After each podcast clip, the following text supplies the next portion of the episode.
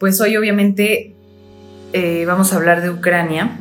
Saben que decidí hacer este live de improviso. Yo sé que normalmente nos vemos los lunes, pero necesitamos una segunda parte de Ucrania. Les platiqué la parte básica. El lunes de hace dos, tres semanas me adelanté a lo que estaba pasando. Eh, bueno, me adelanté entre, comillas, todavía mucha gente no hablaba del tema y eh, pues quise hacer el lunes de live de hace dos semanas o dos o tres semanas eh, en una primera parte para explicarles pues por qué a mí me preocupaba este tema. Eh, como sabrán la mayoría de ustedes, a mí me tocó ser pues especialista o internacionalista o como le quieran llamar. Eh, muchísimos años estuve en imagen y en Excelsior pues abocándome solamente al área de política internacional durante Fácil unos ocho años. De los 16 que llevo de carrera en los medios, por lo menos ocho fueron de política internacional. Y en eso me concentré.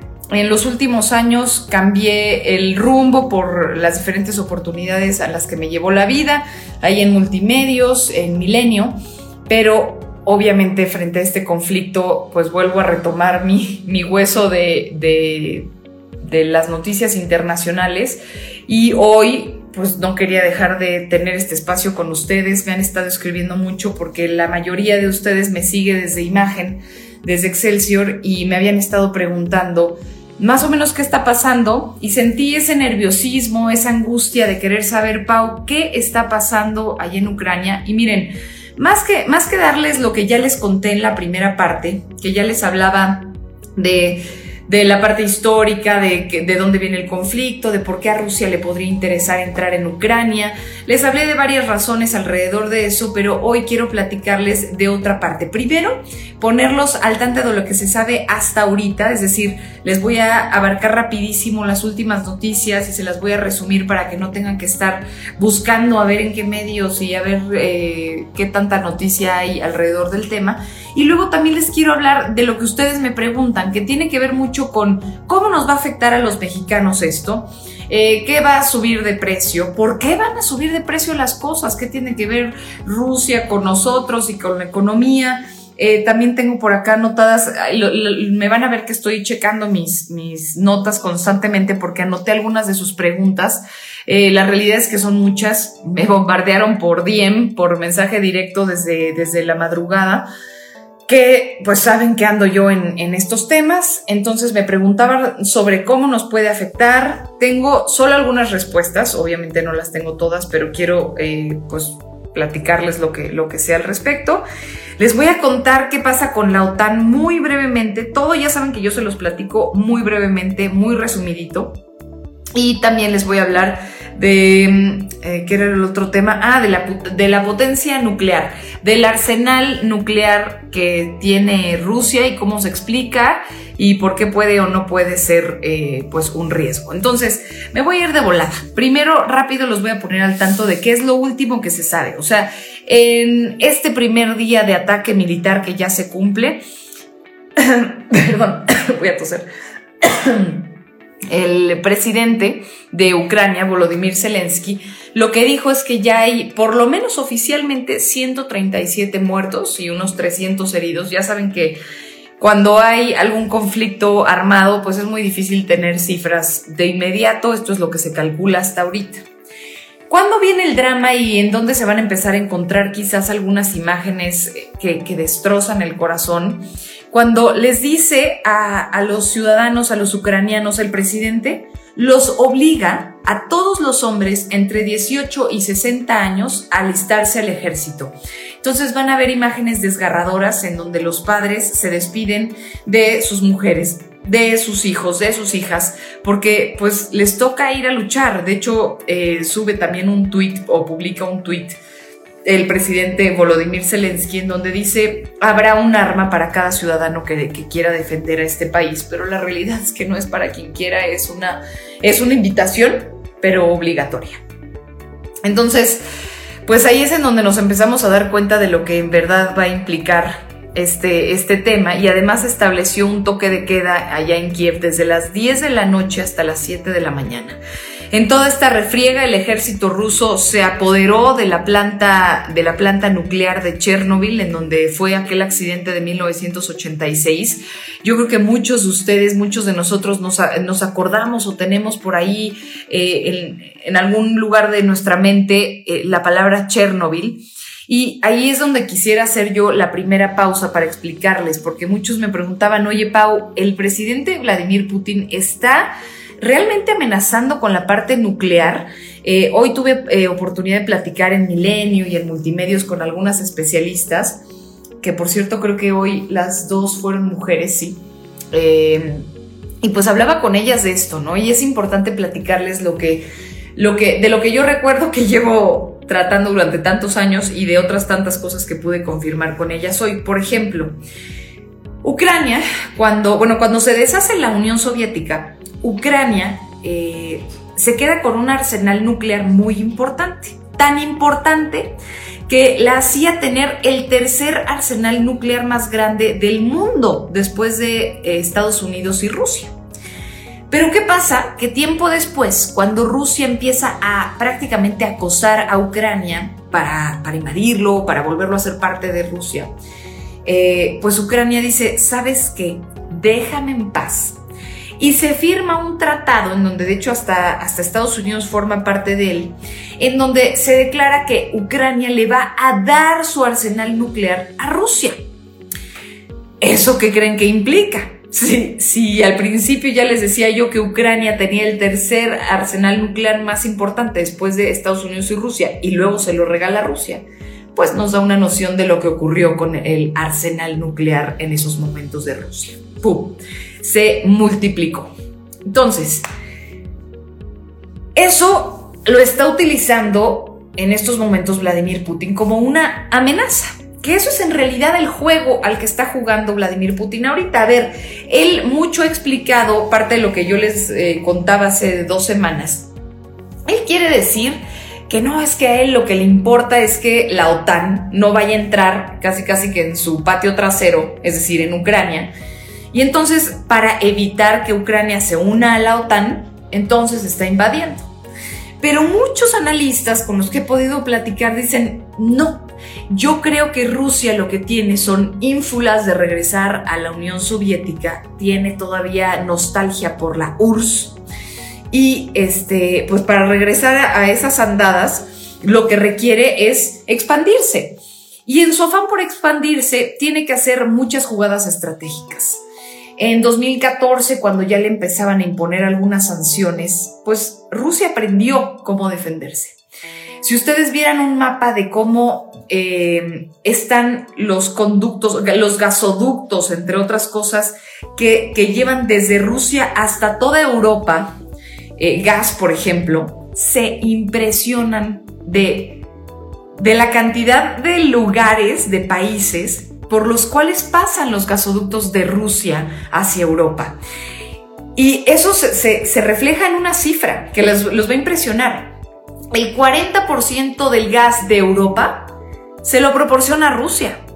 El 40%. Y no solo eso, hay otras cosas importantísimas, ¿no? Como si hablamos del trigo, el 29% del trigo a nivel mundial se distribuye entre Moscú, entre Rusia más bien, y Ucrania.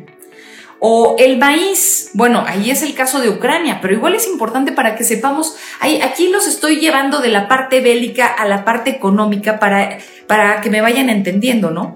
Cuando, por ejemplo, hablamos de Ucrania, oigan, Ucrania es el cuarto país exportador de maíz.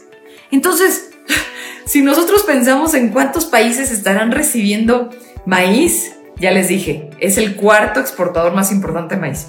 Trigo, entre Rusia y Ucrania, el 29% de trigo.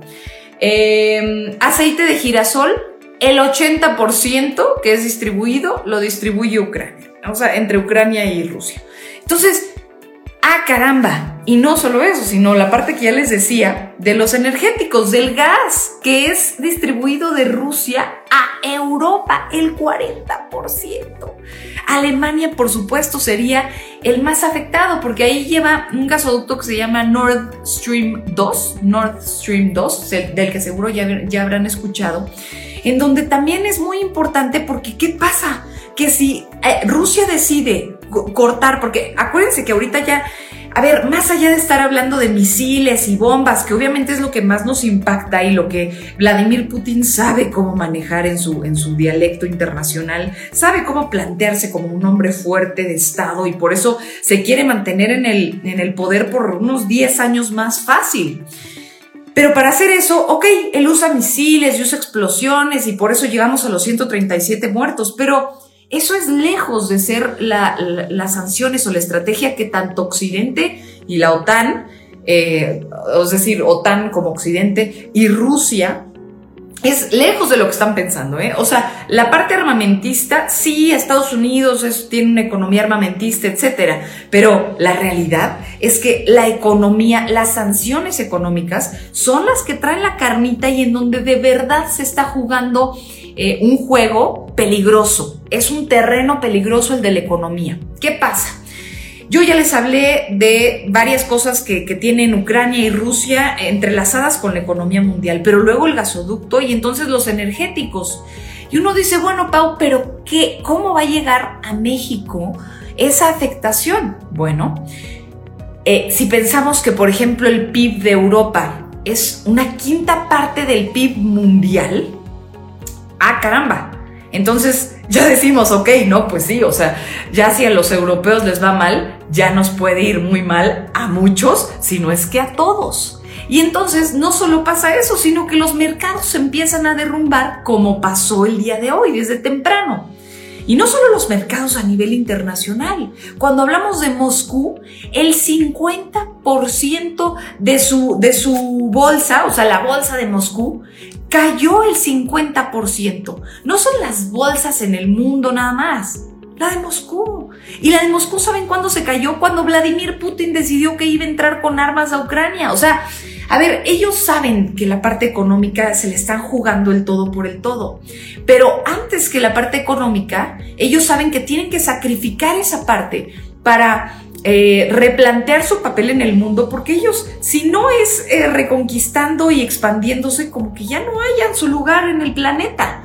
Obviamente hablando de, los protagonistas, ¿no? Porque China está creciendo como loco, Estados Unidos sigue grande y Rusia como que, a ver, sí, eh, no puedo decir que tiene una economía débil, pero no es fuerte, señores. O sea, por ejemplo, Rusia tiene comercios con países que son más pequeños que el comercio que tenemos nosotros con el estado de Michigan en Estados Unidos, que es como de 69 mil millones de dólares.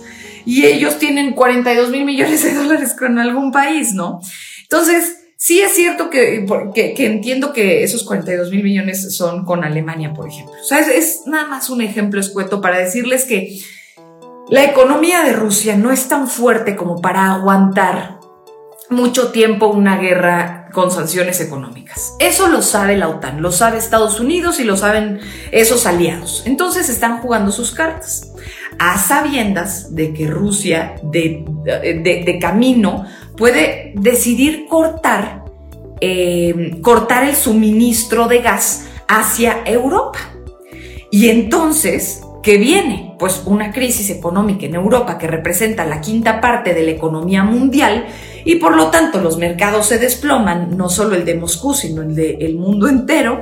Y ahí, ok, hay algunos que dicen, oye, pero eso a algunas monedas les conviene porque se puede apreciar el dólar o, o por ejemplo a Pemex, dicen por ahí algunos que esto le vendría bien porque los energéticos van a subir, ¿no? Entonces, oye, Pau, pero pues los energéticos van a subir, eso le puede convenir a Pemex. Pues sí, a Pemex, pero todo el resto de la economía se nos derrumba. Eh, cuando hablamos de la gasolina, por ejemplo, pues sí, a ver, eh, ¿podría subir la gasolina? Podría. ¿Qué dicen las autoridades en México? Que ellos lo tienen controlado. ¿Cómo dicen que lo tienen controlado? Eh, que, que porque nos van a dar subsidios, que porque nos van a quitar el IEPS, que porque, etcétera, ¿no? Entonces empiezan híjole, o sea, como pueden, a ver, tú jálale por acá, tú jálale por allá y a ver si lo logramos hacer funcionar. La realidad es que eso acaba por ceder y que después cuando suben los energéticos y la gasolina encarece, ¿cuántos no entendemos la logística, la lógica de la logística, valga la redundancia. Es decir, cuando la gasolina sube, todo lo demás sube. ¿No, ¿No lo notan en su canasta básica? Claro que sí, claro que sí, pero ya no alcanza. ¿Por qué? Porque todos los productos requieren transporte y ese transporte requiere gasolina y esa gasolina la seguimos importando de Estados Unidos. Y mientras sigamos haciendo eso, nuestra eh, estabilidad económica pues va a seguir ligada obviamente al planeta entero porque Estados Unidos pues es que les digo, el títere de todo lo que está alrededor. Entonces, eh, bueno, pues aquí les he platicado ya, creo que ya toqué el tema del arsenal nuclear. Ya les platiqué de todo lo que hay en la economía y de cómo nos puede llegar a afectar a nosotros eh, después de cómo se ven las cosas por allá. Obviamente de del chicotazo que les tocaría de regreso a los europeos si es que deciden hacer más sanciones en contra de Rusia, porque Rusia sabe de dónde cortar también. Tiene su estrategia bien planteada y ya no es tan, ya no es tan inocente, ya no es tan bobo Rusia como para no saber que eso era lo que seguía. Ahora muchos dicen, oye, pero ¿por qué no empezaron las sanciones de la OTAN desde el principio fortísimas para tumbar a Rusia? Pues no, porque ellos también van en una estrategia y saben que conforme les quiten posibilidades económicas a Rusia, también los va a afectar a ellos. Por ejemplo, dentro de las cosas que también eh, anotaba por acá es esto de que eh, Zelensky, el presidente ruso, también lo que está pidiendo es que se excluya a Rusia de los sistemas de pago SWIFT, de Visa, de Mastercard, medida que la verdad Occidente no ha descartado todavía. Eh, en Occidente, por ejemplo, Estados Unidos, Reino Unido y la Unión Europea impusieron estas sanciones que les platicaba. Y mientras, ¿saben quiénes no lo han hecho y sabes, saben quiénes están respaldando? Digo, para que lo tengan, aunque quizás es lógica o sentido común, pero que no lo dejemos de saber. Eh, Cuba, Venezuela y Nicaragua están, ah, y Donald Trump, están apoyando las acciones de Vladimir Putin. Entonces, eh, bueno, pues hasta ahí las cosas. En, en el caso de México tenemos una postura clara que tampoco es que sea de romper relaciones. No, no se ha hablado en ese sentido. Aquí pues les pregunto a ustedes qué, opinan. Eh, muchas veces México intenta ser neutral en este caso. O sea, no, no, se rompen relaciones a la primera, como en el caso, por ejemplo, ¿no? De España, que el presidente decía, vamos a entrar en una pausa, o, o, con los canadienses, que luego no nos podemos ni ver, o ahora con Estados Unidos, que ya el secretario de Estado ya estuvo tuiteando que no le gusta lo que lo que pasa con los periodistas, en fin. A ver, y entonces son roces y tensiones, pero no se rompen relaciones. En el caso de Rusia vemos muchos a los que tal vez nos gustaría que eso pasara, pero quizás es un sueño guajiro y un tanto utópico porque el diálogo sigue siendo siempre la primera herramienta que se procura hacer desde Occidente. A Rusia siempre le ha gustado, Vladimir Putin siempre le ha gustado el show, por decirlo de una forma bastante barata, pero me entienden. Eh, les, le gusta el show porque esa es una manera, una, un lenguaje a nivel internacional que cualquiera entiende. El cuate está defendiendo a su gente y muchos rusos que quizás no están de acuerdo con él van, se manifiestan y ¿saben lo que pasa con los rusos que se manifiestan allá? Por ejemplo, pasó en Moscú, ahí en la plaza, creo que se llama Pushkin, sí, en la plaza Pushkin. Les dan cinco años de cárcel a los rusos que se manifiesten. No, no solamente ahorita, cuando se manifiesten. Por eso se han reducido tanto las manifestaciones en las calles de Rusia en los últimos años. Porque Vladimir Putin sabe cómo callar a los suyos y sabe cómo espantar a los, eh, a los ajenos.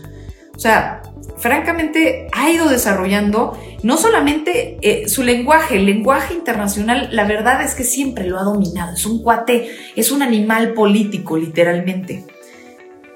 Pero las cosas, pues al final, obviamente se pueden salir de control y él tampoco las tiene de ganar. No tiene una economía que pueda aguantar tantos años eh, o tanto tiempo, cállense años, ojalá ni semanas, ¿no?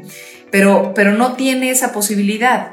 Eh, por ejemplo, la ONU nada más destinó 20 millones de dólares para mm, ayudar de emergencia o, sí, emergencia humanitaria eh, para Ucrania y para los países vecinos. Y, hablando de esa parte de, la ayuda humanitaria, pensar en que van un millón y medio de ucranianos que han salido desde 2014 más o menos, un millón y medio de ucranianos que han tenido que salir por los conflictos que se tienen con Rusia. Entonces, es algo que, que sí ya había un historial, que la realidad es que Ucrania ya tiene 30 años de independencia y ellos saben mejor.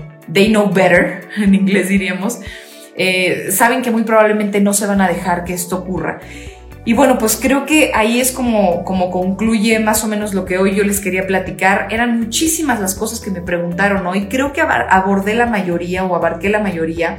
Este, hablamos ya de cómo se relaciona la economía de Híjole, qué cantidad de cosas acabamos de platicar. A ver, nada más para los que vayan llegando y que sepan de lo que se perdieron, para que lo puedan volver a ver, les juro que vale la pena, para que tengan ese saborcito de que entienden lo que acaban de escuchar o de lo que van a escuchar en los próximos días, porque es fundamental que entendamos.